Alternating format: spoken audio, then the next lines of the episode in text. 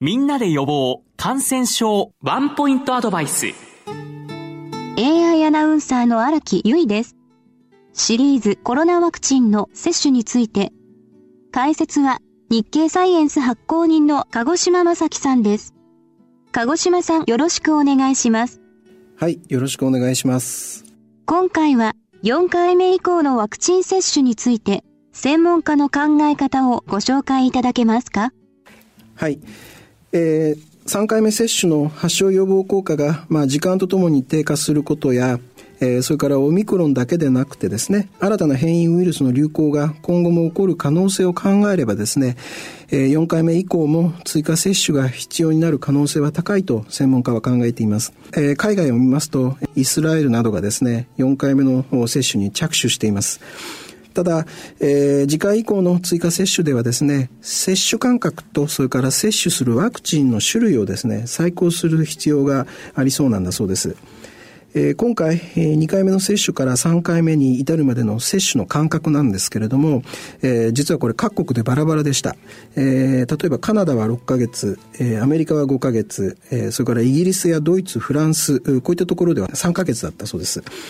ヨーロッパではですね、昨年、え2021年の10月以降ですね、流行の拡大傾向が続きました。欧州医薬品庁、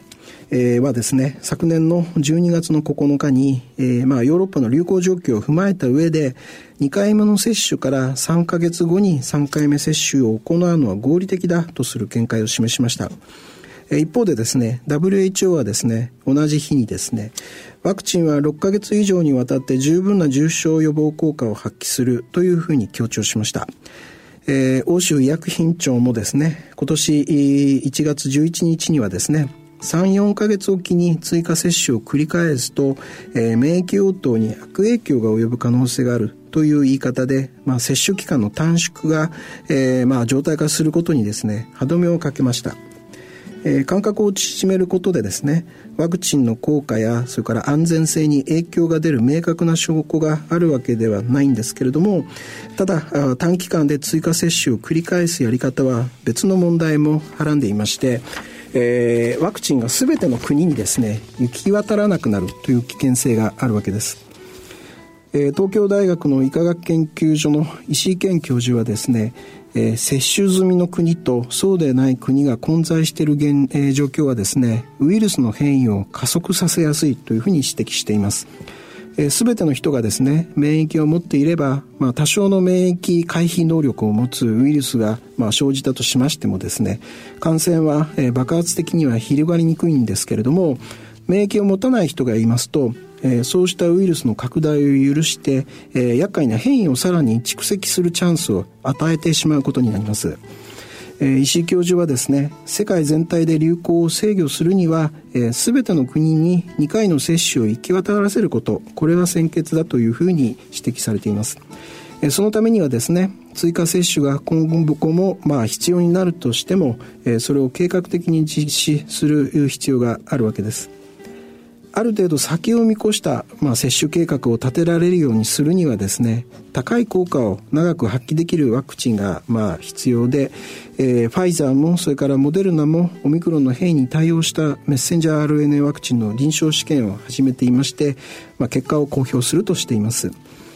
ところがですね従来と同じメッセンジャー RNA ワクチンであらかじめ2回接種が、まあ、済んでいる霊長類のですね、えー、マカクザルに従来型とオミクロン型のワクチンを追加接種した報告ではですね少なくとも接種の後の発症予防効果のピークに差はありませんでした。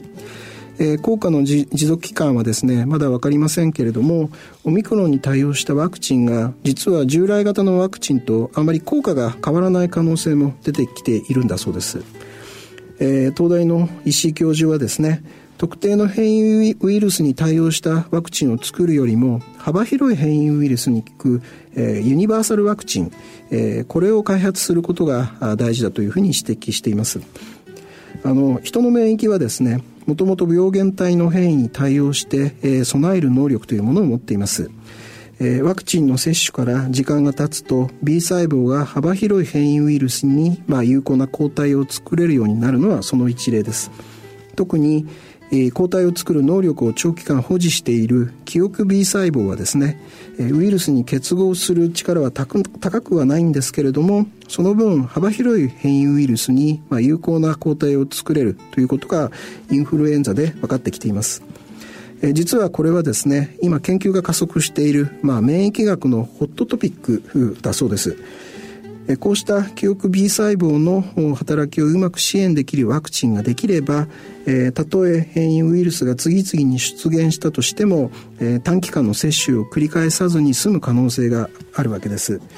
えファイザーとそれからモデルナはこうした幅広い免疫の獲得を目指すですねワクチンの開発にもすでに着手しているということです。流行から2年以上が経ちまして、もう新型コロナについてはですね毎日のように新たな知見が得られています。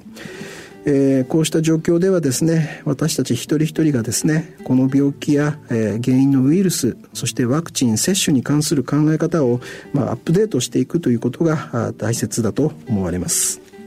シリーズコロナワクチンの接種について解説は日経サイエンス発行人の鹿児島正樹さんでした。